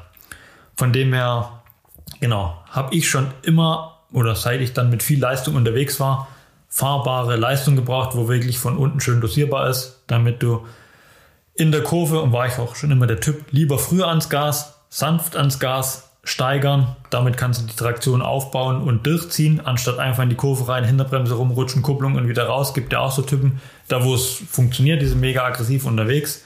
Ähm, genau, war ich aber nicht dazu. Und dann ging es so über die Saison immer ein bisschen besser, ein bisschen am Motorrad gefeilt und hinten raus war es ganz gut. Und bei der Pressekonferenz für Holzgerling, letzter Lauf äh, von der Masters, habe ich mir dann einen kompletten Fuß verdreht und bin dann das letzte Rennen gar nicht mehr gefahren in dem Jahr. Oh ja. Da war es mal ein schlecht in Holzgerling. Ja. Irgendwie müssen ja die ganzen guten äh, Erinnerungen in Holzgerling auch ausbalanciert. Ja. Ich möchte mal ganz kurz einhaken, weil, weil ich dieses Thema Motorleistung, fahrbare, fahrbarer Motorcharakter und so äh, eingehen möchte. Ich habe neulich im Gypsy Tales Podcast mit äh, Jeffrey Herlings, hat selbst der gesagt, dass die 450er viel zu viel Leistung haben und dass sie eigentlich auch in der WM eigentlich nur für den Start nur noch abgestimmt werden, weil der so extrem wichtig geworden ist. Äh, Genau. Oder in Amerika, Eli Tomek fährt oft äh, mit, mit, mit einem äh, Schaufelreifen, einfach damit er beim Start vorne bei ist, dann ist ihm die Performance während des Rennens egal. Äh, wie siehst du das denn? Ist so eine 450er, wäre es nicht mal an der Zeit, irgendwie generell da vom Reglement zu sagen, vielleicht mal auf 350 Kubik äh, Hubraum zu gehen? Da müssen die japanischen Hersteller natürlich mitziehen oder so. Ist, ist das zu viel geworden heutzutage? Ja, Jetzt fährst du ja auch wieder privat eine 350er oder privat äh, aktuell, ja. Genau, also ich, äh, genau das gleiche Thema hatte ich mir jetzt auch Gedanken gemacht. Ähm, Brauche ich wirklich, also jetzt auch, ich will es nicht sagen als Hobby, aber aus der Sicht von einem Hobbyfahrer, der wo jetzt keine Rennen mehr fährt, der wo keinen Start mehr gewinnen muss, brauche ich, Ja, ja. brauche ich so viel Leistung, um einfach nur Spaß zu haben, um auf der Strecke schnell zu sein. Und da habe ich für mich die Entscheidung getroffen, nein, habe gesagt, ich hätte für, also für dieses Jahr gerne 350er, weil die neuen Zweitakte mit Einspritzung auch noch nicht lieferbar sind und so weiter. Von dem her, ähm, ja, ist für mich eigentlich ein richtig geiles Motorrad, auch gerade, ich sag mal, im Regionalbereich. Du hast so ein bisschen Kompromiss aus beiden.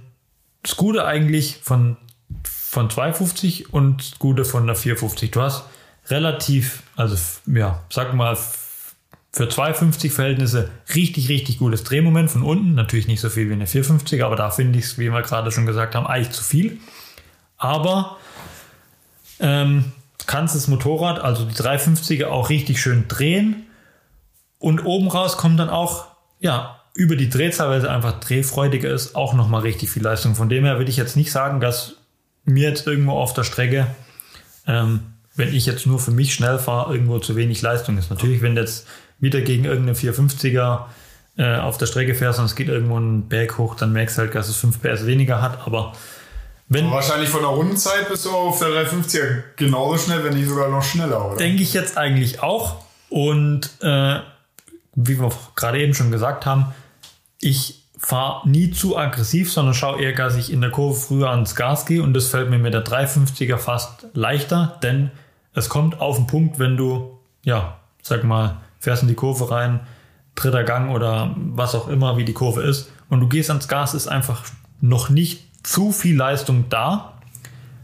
Und du kannst es dann durch die Kurve schön dosieren, hinten raus aufziehen, über die Drehzahl äh, kommt genügend Leistung und von dem her ist es viel einfacher zum Fahren, macht mehr Spaß, dadurch ja nicht so viel Schwungmasse und so weiter, deutlich handlicher, also ist eigentlich schon so ein bisschen ziemlich identisch von der, vom Handling wie die 250er, aber kommt von der Leistung fast schon an die 450. Ich finde es eigentlich ein geiles Bike. Ja, ich finde auch 350 Viertakt eierlegende Wollmilchsau. Ne? Man, man kann den Motor oder die Motoren sehr breit fahren, man kann sie untertourig fahren, man kann, kann sie aber auch drehen lassen wie einen kleineren Hubraum. Ähm, ja, kann, kann sie rund fahren, ruhig fahren, kann sie aber auch aggressiv fahren. Also ich finde es auch gut. Ich selber fahre privat natürlich nach wie vor 250 Zweitakt, weil ich auf sowas groß geworden bin und äh, ja auch keine Rennen mehr fahren muss. Sprich, mir geht's rein, rein um den Fahrspaß. Aufs Thema Zweitakt und Fahrspaß kommen wir bei dir noch ein bisschen später. Wir spulen jetzt mal vor, das Jahr 2013, ein drittes Jahr in der MX Masters Klasse im KTM Team, einen starken Teamkollegen gehabt. Sebastian Purcell, äh, WM-Fahrer, Bruder von Christoph Purcell, der auch mehrfach Weltmeister war in Amerika, eine Karriere hatte. Ähm, der war dein Konkurrent, war da schon etabliert. Du warst noch relativ jung. Wie ja. alt warst du damals? Pff, müsst ihr jetzt ausrechnen, ich weiß es nicht ja. genau. Naja, auf jeden Fall noch eher, eher 19 oder so. Ja, oder, irgendwie so. Ja. Warte, warte mal. Ja, 93 bin ich geboren, 2013 sind wir jetzt, also 20. 20 19 ja. oder 20. Ja, so in dem Dreh. Genau. Ähm, und es hat am Ende zum Titel gereicht. Wie hast du die, die Saison erlebt? Und äh, ich selber habe eine sehr lebhafte Erinnerung an das Finale in Holzgerling. Ja. ja, die Saison war auch ein bisschen auf und ab. Natürlich äh, DM 250 Titel im vorherigen Jahr ganz zum Schluss hat mir ein bisschen Aufwind gegeben aber dann auch der Schritt von 250 bzw. 350, 350er bei den Masters auf die 450er war jetzt auch die Erwartungen, ja, ich würde jetzt mal sagen, wir haben jetzt nicht gesagt, okay, wir fahren jetzt um die Meisterschaft hier vorne mit. War dann direkt erstes Rennen der Saison, glaube ich, in Reutlingen, auch wieder Schlammschlacht, hinten und vorne, was weiß ich. Und zack, stand ich am Ende vom Tag durch einen guten, sauberen Fahrstil und technisches Können auf dem Podium. Und dann so, okay, da könnte vielleicht doch was gehen dieses Jahr.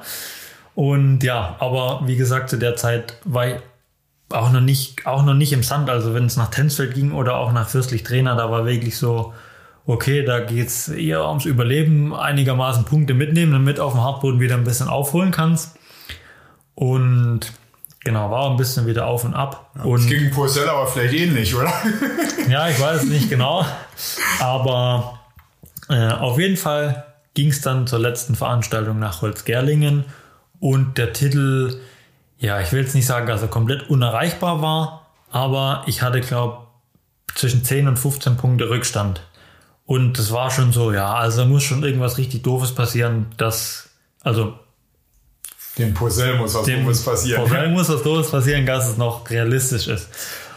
Okay, auf jeden Fall Holzgerling sowieso meine Lieblingsstrecke oder eine meiner Lieblingsstrecken. Ich glaube, davor war Geildorf, das war auch immer schon richtig gut. Äh, hatte ich schon ein paar Punkte aufgeholt und hat alles gut funktioniert. Ging nach Holzgerlingen. Okay, Start muss funktionieren. Hat natürlich funktioniert. Holshot. In Holzgerlingen geht's links, rechts. Und durch die Holshot, Red Bull Holshot Markierung, durch die schönen Dinger, was da an der Seite stehen, bin ich natürlich als erster durch, aber leider nicht ähm, gerade, sondern im Scrub quasi. Aus der Kurve ist mir nicht das Vorderrad raus äh, weggerutscht und durch die Red Bull Holshot-Wertung quasi geschlittert mit Motorrad und ich einzeln, Start trotzdem gewonnen, aber ich lag auf der Nase, 39 Mann kamen von hinten irgendwie halb über mich drüber, mir vorbei, stand in der Mitte von der Strecke. Äh, bin ja hin und her gesprungen, ein bisschen um die anderen rumgetänzelt und dann war es eigentlich, eigentlich war es dann schon im Kopf, ja, okay, jetzt ist sowieso vorbei. Äh, Rückstand, äh, sowieso relativ viele Punkte. Äh, und Sebastian äh, war, glaube ich, ganz gut dabei, hat, glaube ich, geführt. Und ja, auf jeden Fall ging es dann, ich, ja, ich will jetzt nicht sagen, dass ich rumgeeiert bin. Ich bin gut nach vorne gefahren. Ähm, und dann war irgendwann in der Mitte vom Rennen ist ähm, Porcel Radlager kaputt gegangen, das Rad war nicht mehr gerade hinten in der Schwinge und ist fünfmal die Kette runtergesprungen und irgendwann ist es dann gerissen und weggeflogen und dann stand auf meinem Pitboard, äh, los geht's, Porcel out, äh, aufholen. Ich war zu dem Zeitpunkt natürlich, keine Ahnung, aufgeholt war irgendwo auf Platz 25 vielleicht. So, und dann ging es ein bisschen um Leben oder Tod. Genau, dann bin ich vorgefahren, bin unterwegs noch beim Überholen von außen mit einem zusammengekracht, bin nochmal kurz weg, also über die Kurve rausgeschossen irgendwo und konnte dann aber wirklich irgendwie alles abrufen, was ging und bin, ähm, keine Ahnung, ich glaube, bin auf Platz 10 oder so rausgekommen und das waren genau so viele Punkte. Also ich glaube, es waren 15 Punkte, wo ich Rückstand hatte in der Meisterschaft und für Platz 10 gab es dann, glaube ich, genau 15 Punkte und das war genau so viel, dass wir quasi ins letzte Rennen mal wieder super knapp auf knapp punktgleich ging. Ja. ja, und dann ging es da los. Start hat wieder super funktioniert, Holeshot, aber bestes Szenario, Porcel am Start 2, da direkt hinter mir. Und dann ging es wirklich 30 Minuten, wer haut die besseren Rundenzeiten raus und er hing mir quasi nonstop am Arsch. Einmal ist er kurz weggerutscht, dann hatte ich drei Sekunden Vorsprung, aber die hat er dann, ja, waren natürlich beide komplett am Limit und er auch, hat er relativ schnell wieder aufgeholt. Und dann ging es wirklich 30 Minuten plus zwei Runden im Train quasi, Rad an Rad hintereinander her. Aber ich hab's wieder, bin irgendwie wieder standhaft geblieben. Selbst in meinem ersten Jahr für 50er oder oh, beim ersten Masters-Titel, ich meine, damals, ja, am Anfang von der Saison war es okay, fahren wir halt mal 450er und am Ende vom Jahr ging es um Masters-Titel, 30 Minuten plus zwei Runden, wirklich um alles. Und ich habe es trotzdem. Keine, keine Zeit zum Taktieren, oder? Keine Zeit zum Taktieren, keine Zeit zum Nachdenken. Einfach, äh, genau, so schnell fahren, wie man kann, alles abrufen, was man kann. Und es hat das Ziel, ja, mit ein, zwei Sekunden Vorsprung gereicht und die Szene, was du vorhin angesprochen hattest, in Holzgerling über Zielsprung, ich bin einfach nur rübergerollt und einfach geradeaus weiter durch die Bande durch einfach umgefallen und lag da und ADAC MX Masters Champion, der erste, erste Meisterschaft bei den Big Boys und es können nicht sein. Und ja, irgendwann natürlich im Verlauf des, des Rennens haben es die Reporter auch mitbekommen, dass es hier richtig zur Sache geht.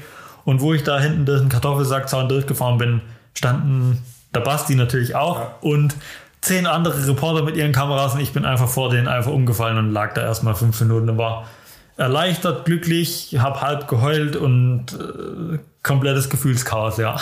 Ich glaube, ich habe mich schützend über dich geworfen. Ja. Direkt oder so.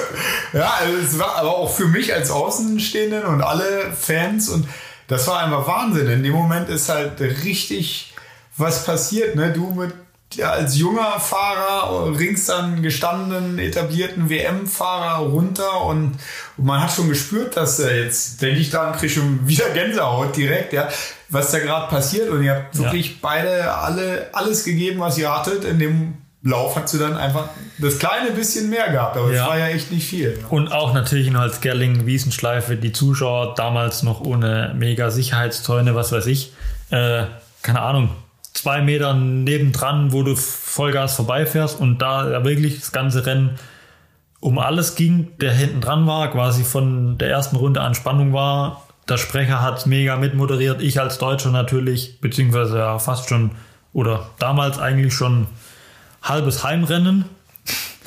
ähm, von dem her war es wirklich Stimmung komplett aus dem Häuschen und alles, ja, Spannung aus dem Häuschen äh, und Emotionen äh, und alles. Also das habe selbst ich zum Teil die letzten zwei, drei Runden, wo wir da Porcel direkt hinter mir gefahren bin, äh, ist.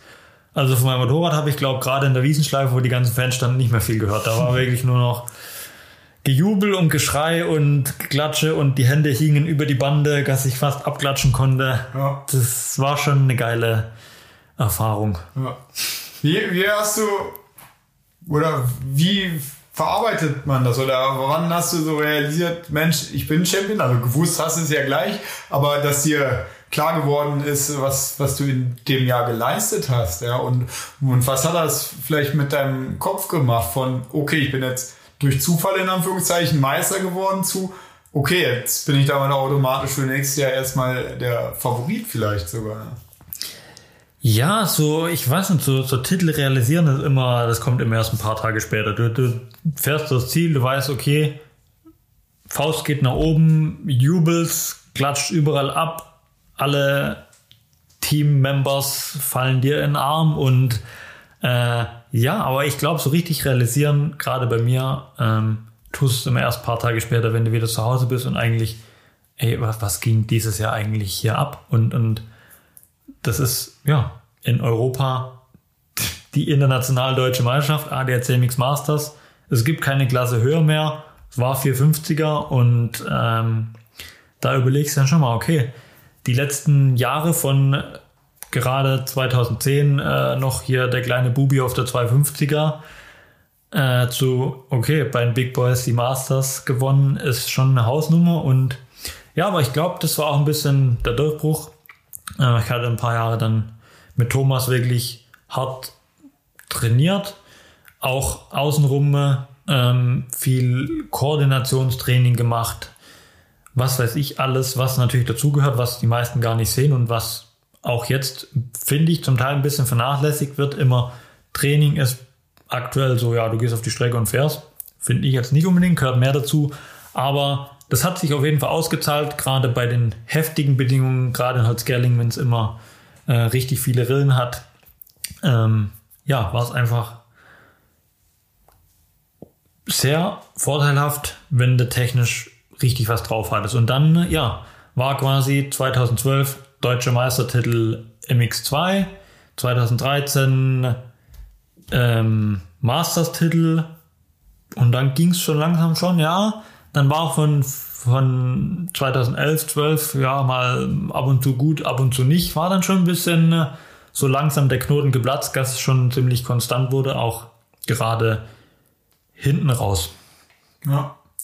Was hat Tommy so mit seiner Trainings- oder Trainerphilosophie äh, ja, was hat er so anders gemacht? Ne? Also ich, der, der, die Jungs von der Pro Sports Alliance inzwischen, also der André Stumpf, äh, Jan Hoffmann, die sagen ja auch, eigentlich hat ihr, ihr, ihre Besuche von den Lehrgängen vom, vom Tommy sie dazu motiviert, das zu machen, was sie jetzt machen, nämlich einfach so ein ganzheitliches Trainingskonzept zu machen und, und wollen das ja auch so ein bisschen ja, inspiriert von Tommys Geist der Trainingsmethodik weiterführen. Und, und ich habe mich ja mit Tommy auch immer wieder mal so drüber unterhalten, aber ich glaube, keiner weiß es besser als du. Was, was ist so dieses Geheimnis vom, vom Tommy Kneip-Training gewesen? Ja, ich meine, äh, wie gesagt, wo Tommy auf mich aufmerksam ge geworden ist, war ich ja, oder in dem Jahr schon gut. 2010 Youngster Cup gewonnen von dem her, ja, klar haben wir noch an Fahrtechnik gearbeitet, vor allem konstant abzurufen, noch sauberer zu fahren und noch besser auf den Punkt zu fahren. Also nicht, ja, äh, kommst in die Kurve rein, bist zwar schnell, aber setz dich mal fünf Meter früher mal hin oder erst nach der Kurve oder was weiß ich. Wirklich rauszufinden, was passt zu meinem Fahrstil und wie funktioniert es, wie kriege ich es auch hin, dass es quasi duplizierbar ist, dass es einfach jede Runde passt. Und natürlich kommt auch vieles, vieles außenrum dazu. Spricht jetzt nicht unbedingt jede, jeden Tag zwei Stunden joggen oder vier Stunden Fahrrad fahren, sondern beim Motocross kommt es auf so viel drauf an. Vor allem was Reaktion und Koordination angeht. Du fährst mit 40 anderen auf einer Strecke, wo es 10 Rillen nebeneinander hat in der ersten Runde. Vor dir, hinter dir, links, rechts, über dir, unter dir, keine Ahnung. Überall sind andere. Und da wirklich das im Kopf alles koordiniert zu bekommen und trotzdem bei der Sache zu bleiben, sein Können abzurufen und nicht wie wir vorhin schon angesprochen haben, der Trainingsweltmeister zu sein, wenn du einsam deine Runden auf der Strecke drehst und im Rennen komplette Überforderung, weil du nicht mehr alles geregelt, beziehungsweise eigentlich im Kopf koordiniert, koordiniert bekommst. Und da ist es halt wirklich, ja, da haben wir, haben wir ein paar Übungen oder gemacht, wo ich am Anfang habe ich gedacht, was, was, ist, was geht denn hier ab? Also Davon werde ich nicht schneller, oder? Erstmal davon werde ich nicht schneller. Was bringt es mir? Zum Beispiel 30 Mal im Kreis drehen, bis es dir komplett schwindlig ist und dann komplett halb benommen auf einer Linie versuchen, ganz gerade zu laufen. Also so ein halber Alkohol. die, die, die üblichen Partyspielchen. Die Genau. Flasche drehen auf Aber Boden. selbst das, es macht alles, du kriegst im Kopf, du gewöhnst dich ja da irgendwann dran, im Kopf ist einfach alles neue Synapsen entstehen, du kriegst einfach alles schneller verarbeitet, hast ein besseres Gleichgewichtsgefühl, bessere Koordination, kriegst alles, ja, sowohl dein Körper als auch was macht das Motorrad unter dir perfekt kombiniert unter einen Hut oder unter einen Helm und kannst am Ende hast ein gutes Gesamtpaket, wo du nicht nur schnell fahren kannst, sondern auch beim Rennen genau dein Können abrufen kannst. Ja, ist ja, wie du sagst, ne, die Wahrnehmung mit äh, 39 Fahrern, gerade in so einer Startrunde um einen drumherum, dann hast du da zehn Spuren am Absprung, die alle super tief sind äh, und überhaupt das zu erfassen, die Wahrnehmung und dann aber auch noch blitzschnell eine Entscheidung zu treffen, welche von diesen zehn Spuren, die ich ja eigentlich nur in einem Bruchteil von einer Sekunde wahrnehmen kann, ist denn jetzt die vielleicht beste und wie verändert sich das im Laufe des Rennens? Also das wird, glaube ich, auch sehr unterschätzt äh, und wenn, wenn man schafft, sozusagen durch sein Training zu Hause, äh, das von diesem vorgespulten Renntempo-Wahrnehmung auf vielleicht ein, normales Tempo oder vielleicht eine, Zeitlupenwahrnehmung setzen zu können, äh, dann hat man, glaube ich, schon viel gewonnen. Weil also Rennfahren bedeutet ja auch wirklich extrem viel Entscheidungen permanent zu treffen. Ja? Ja, wie du gerade schon gesagt hast, erste Runde, 10, 10 Rillen am Absprung. Klar hast eine Einführungsrunde, aber äh, ja, du hast jetzt äh, Streckenvorstellung Holzgerlingen, 17 Sprünge auf der Strecke. Jeder Sprung hat 10, ab, äh, 10 Rillen, sind schon mal 170 Sachen. Dann hat es in jeder Kurve noch 5 Rillen, Anbremslöcher hier und da, Welle, Spur, was weiß ich. Okay, kannst dir vielleicht noch sagen, okay, die Spur ist gut und die Spur ist gut und die Spur ist gut. Dann hast du noch drei Stück in Erinnerung, wo vielleicht passt. So, das war aber jetzt gerade in Schrittgeschwindigkeit Einführungsrunde. Jetzt geht's los. 39 Mann hinter dir oder was weiß ich, um dich rum. Und der eine fährt die Spur, wo du dir überlegt hast, und der andere fährt die Spur, wo du dir gerade überlegt Du hast. hast keine Freispuren. Äh, äh, okay, dann wirklich, ja. Dann ist es zum Teil, du fährst halt in die Spur rein und schaust mal, was passiert. Und da auch darauf vorbereitet zu sein, wenn dein Motorrad jetzt anfängt zu kicken, dich nach vorne haut, nach hinten haut, Lenker verschlägt in der ersten Runde, da einfach, ja, da bringt dir zwei Stunden Joggen oder vier Stunden Fahrradfahren nix, weil Körperspannung und Koordination, wenn dein Bike unter dir das macht, wie musst du mit deinem Körper reagieren, um es abzufangen, ist da einfach das A und O. Ja. Spannendes Thema. Ich glaube, ich meine, wir sind jetzt eh schon bei eineinviertel Stunden. Wir machen noch ein bisschen weiter. Ich hoffe, das äh, passt in deinen Zeitplan rein. Ja, kriegen wir hin. Dennis. Aber ähm, ja, also dieses ganze Trainingsthema umfassend da hat sich auch unheimlich viel getan in den letzten Jahren, zum Glück äh, im Sport. Kann man sich noch lange unterhalten. Kommen wir nachher auch noch mal ein bisschen dazu, was du jetzt aktuell machst. Ähm, jetzt springen wir mal ins Jahr 2014. Ähm, dein zweiter Titel, weiterhin auf KTM Saarholz und du hast dich gegen Marco Schiffer und Jeremy Seber durchgesetzt. Was war in dem Jahr los? Ja, das Jahr war mal ein Jahr, wo relativ, also soweit ich es noch in Erinnerung habe, relativ easy ablief. Ähm, also natürlich jetzt, ich bin nicht spazieren gefahren, aber ähm, ja, die letzten Jahre haben gefruchtet. Ich war einigermaßen konstant, war auch so langsam im Kopf, dass ich sage, okay, es funktioniert. Ich kann um Titel mitfahren und ich Starts haben sowieso immer funktioniert. Zack, vorne raus, Holeshot. Ich glaube, in den Jahren auf, auf der KTM habe ich, glaube jedes Jahr die Holeshot-Wertung mit, äh, ich hatte zwölf Holeshots und die anderen hatten dann mal, der hatte drei und der andere zwei und dann noch ein paar Leute ein. Aber ich glaube, keine Ahnung, 70% von Starts habe ich sowieso immer gewonnen. Äh, jedes Jahr die Red Bull Holeshot-Wertung abkassiert und von dem her war es okay, ich kann Motorrad fahren, ich gewinne jeden Start. Und ja, kommen wir da noch kurz drauf zu sprechen, weil ich war ja noch nie so der, der Bad Boy, der wo jetzt irgendeinem in die Kiste fährt oder eigentlich bin ich mehr oder weniger, würde ich jetzt mal sagen, rück, rück betrachtet viel zu lieb für den Sport. Ja. Ich, ähm, ja, kann Aber man sieht ja, funktioniert auch. Ja.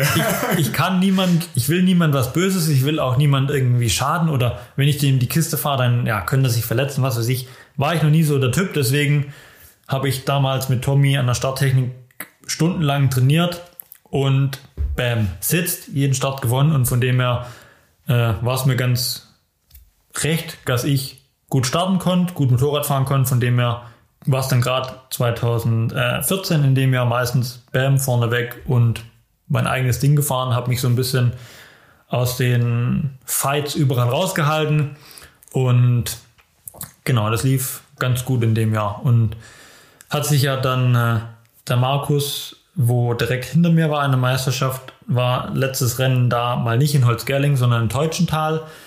Äh, hatte ich, glaube ich, schon 48 Punkte Vorsprung oder so in der Meisterschaft, also war schon beim letzten Rennen eine ziemlich sichere Sache. Und da hat sich leider der Markus da im, im Quali, glaube ich, bös abgelegt und mit äh, Wirbelsäule oder was weiß ich, ich weiß nicht mehr genau, äh, ja, ziemlich ins Krankenhaus verfrachtet. Und dann, äh, ja, war noch ein bisschen mehr der Druck raus, weil mehr oder weniger Meister war ich dann schon und konnte aber trotzdem in den zwei Rennen, äh, ich glaube einmal äh, der Max, Max Nagel den ersten Lauf oder am zweiten Lauf gewonnen, ich weiß es nicht, und den anderen habe ich gewonnen. Und ja, Samstagabend gab es aber im Hotel noch eine Pizza, weil ja, war nicht mehr ganz so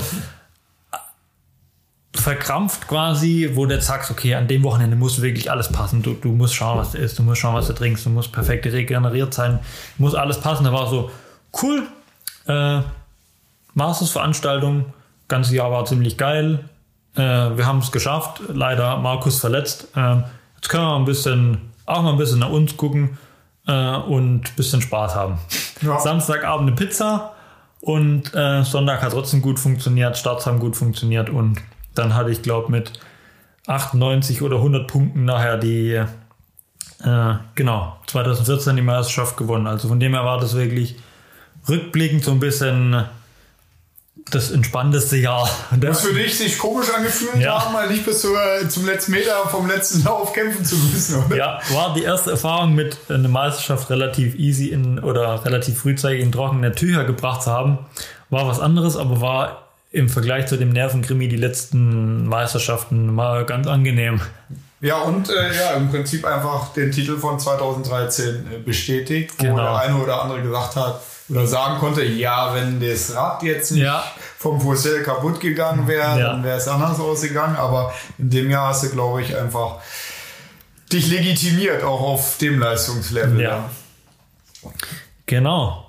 Ja, dann kam das 2000. Jahr, wenn du nicht zu 2014 noch was sagen willst, können wir zum Jahr 2015 springen. Das war ja dann krasser Gegensatz, extrem ereignisreich, oder? Genau. Dann war's.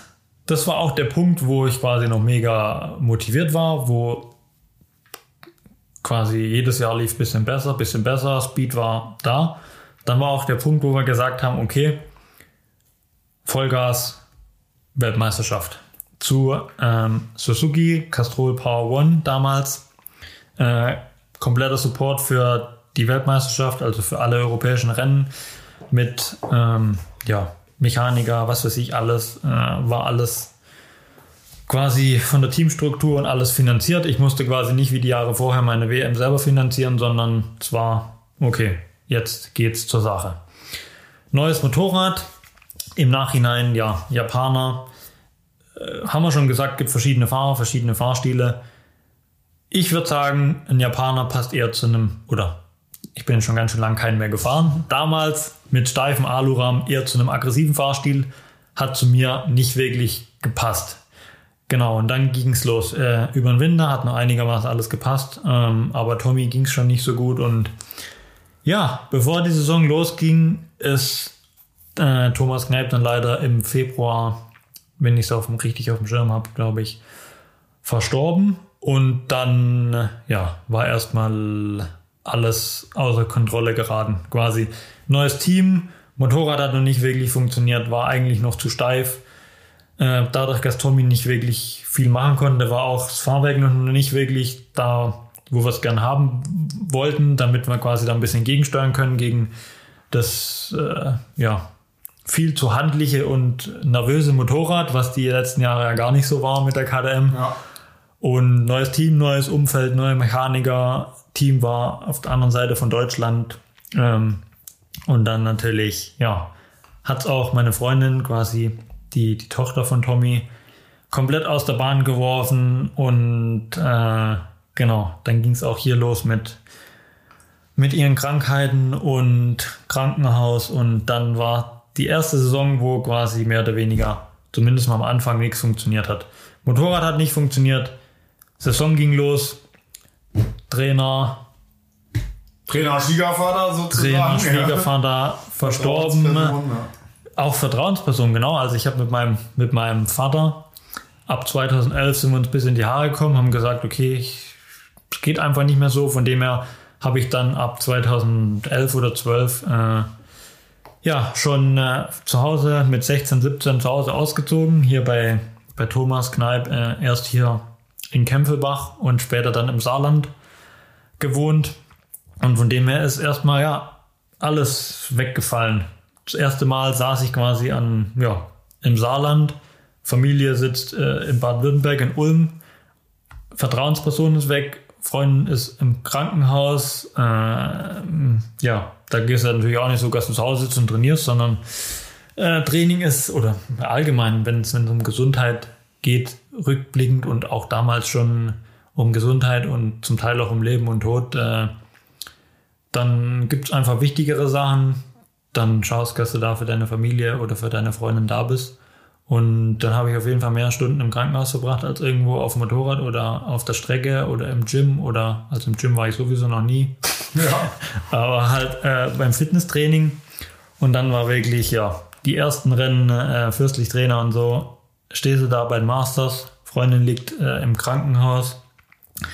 War auf jeden Fall heftig. Da fragt man sich wahrscheinlich, was mache ich hier überhaupt, oder? Ähm, genau, aber Vertrag hast du irgendwie unterschrieben. War auch, also meine Freundin hat auch gesagt, das ist okay, ich krieg's hier die zwei, drei Tage auch so auf die Reihe. Schau, dass du äh, trotzdem weitermachst an deinem, an deinem Traum, nach vorne zu kommen. Und genau, aber du stehst am Start und äh, so richtig hundertprozentig bei der Sache bist du leider nicht. Und Genau, war einfach ein chaotisches Jahr und aber auch, ja, ich würde mal sagen, gerade jetzt nicht unbedingt auf Motocross-Erfahrung zurückzuführen, aber auf Lebenserfahrung, worauf es vielleicht im Leben auch ankommt, äh, dass Motocross nicht alles ist, war das ja auf jeden Fall schon ausschlaggebend auch für die weitere Verlauf meiner Karriere oder wo ich dann wirklich auch Prioritäten drauf gesetzt habe, wo ich all in gegangen bin und wo ich nicht all in gegangen bin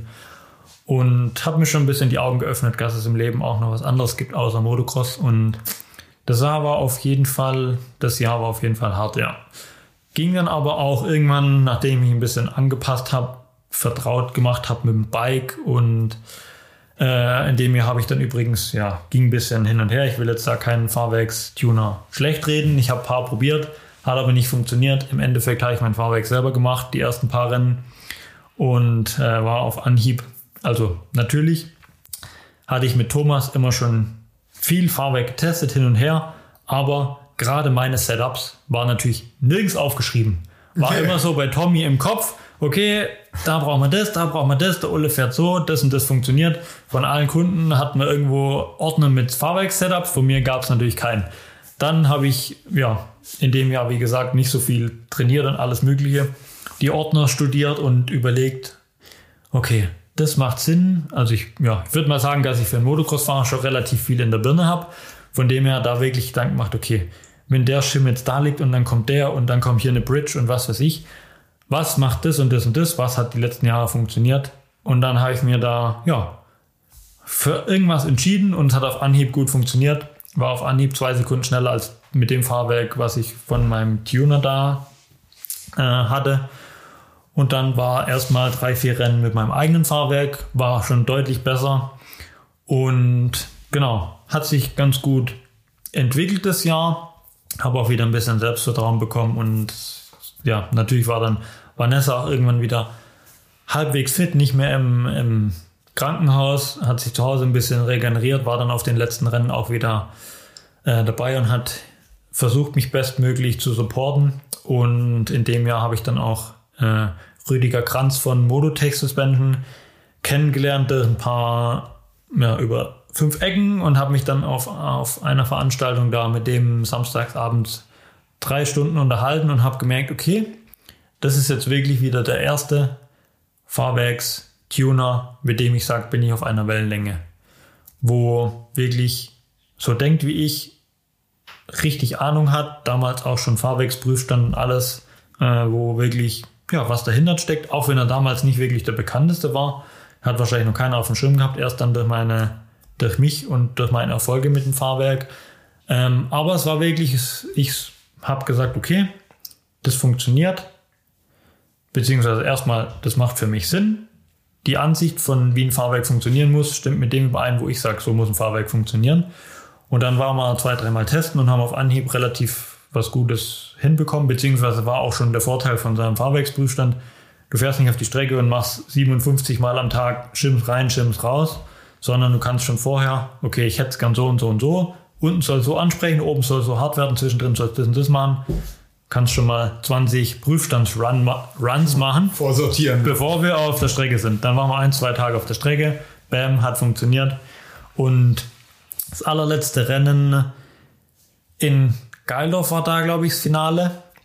Ähm, hat dann, war das erste Mal, wo ich dann mit dem richtigen Fahrwerk gefahren bin, wo funktioniert hat. Und dann ging es damals noch um die Vize, um Vizetitel. Äh, Glenn Goldenhoff hatte schon unendlich viele Punkte Vorsprung und dann ging es damals mit Jeremy Sever ähm, noch eher noch auf der 250er, glaube ich. Äh, war dann komplett Suzuki Battle 1, 2, 3, ging es um die Meisterschaft und um die Vize Titel und da ja, war es ungefähr wieder genauso, dass im letzten Lauf der Jeremy mir 20 Minuten am Hinterrad gehängt ist, aber irgendwie habe ich es geschafft zu managen und ihn nicht vorbeikommen zu lassen. Und im Ziel war ich dann vorne und das war wieder so ein, zwei Punkte, ging es um die Vizemeisterschaft und dann war noch einigermaßen versöhnlich das Jahr 2015 ähm, abgeschlossen. Ja, auch sportlich. Genau. Ja. Aber also ich meine, man sagt ja immer, ne, was nicht tötet, härtet ab. Jetzt äh, hat wir in dem Jahr den Verlust von Tommy zu beklagen,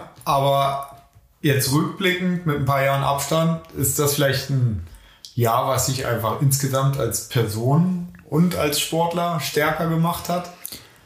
Auf jeden Fall. Also ich meine, die, Letz die, die Jahre davor war immer, seit, seit ich da ins DMSB Junior Team reingekommen bin, Team hat gepasst, Motorrad hat gepasst, Umfeld hat gepasst, äh, Trainer beziehungsweise damals noch Vater sagt, wie man fahren soll. Dann Tommy, die Jahre danach, hat gesagt, okay, das und das machen wir hier. War auf jedem Rennen dabei. Wenn irgendwas mal nicht gepasst hat und ich schon halb verzweifelt bin, gerade im Quali, was wir vorhin angesprochen haben, wo nicht immer das Beste war, äh, trotzdem gut zugeredet hat und ein guter, guter Plan fürs Rennen dann und dann war das erste Jahr, wo ich ein bisschen auf mich allein gestellt war, genau. Aber ich würde jetzt mal rückblickend sagen, es war sehr anstrengend, aber sehr lehrreich. Ich war auf mich allein gestellt und musste wirklich mal Eigenverantwortung übernehmen und ja, für mich überlegen, okay, wie stelle ich es am besten an? Was mache ich, wenn es mal nicht so gut läuft, was ja der Jahre davor eigentlich nie der Fall war? Und dann äh, ja, war auf jeden Fall ein lehrreiches Jahr mit vielen Erkenntnissen und, und wo ich viel mitnehmen konnte. Liebe Zuhörer, ihr habt es ja gemerkt, es gibt unheimlich viel zu erzählen. Dennis Ulrich, fünf ADAC MX Masters Titel alleine und noch weitere gewonnen. Wir haben insgesamt drei Stunden lang geredet. Deswegen unterbreche ich diese Episode, diesen ersten Teil an dieser Stelle. Ihr habt die Höhen von Dennis schon mal miterlebt. Äh, ein sehr schweres, schwarzes Jahr und äh, wie er weitere ADAC MX Masters Titel gewinnt, äh, seine neuen Trainingsmethodiken, die er inzwischen anbietet und vieles mehr bespreche ich mit Dennis im zweiten Teil, der nächste Woche bereits schon an der gleichen Stelle hier kommt. Und äh, ja, ich hoffe, euch hat diese Episode bis jetzt gefallen. Ich hoffe, dass euch auch der zweite Teil gefallen wird. Wenn es euch gefallen hat, lasst doch eine Bewertung da mit fünf Sternen. Alles andere könnt ihr euch knicken. Also vier Sterne, drei Sterne brauchen wir nicht. Dann klickt einfach nichts. Und damit verabschiede ich mich für heute und sage Tschüss, bis nächste Woche. Euer Basti Wolter.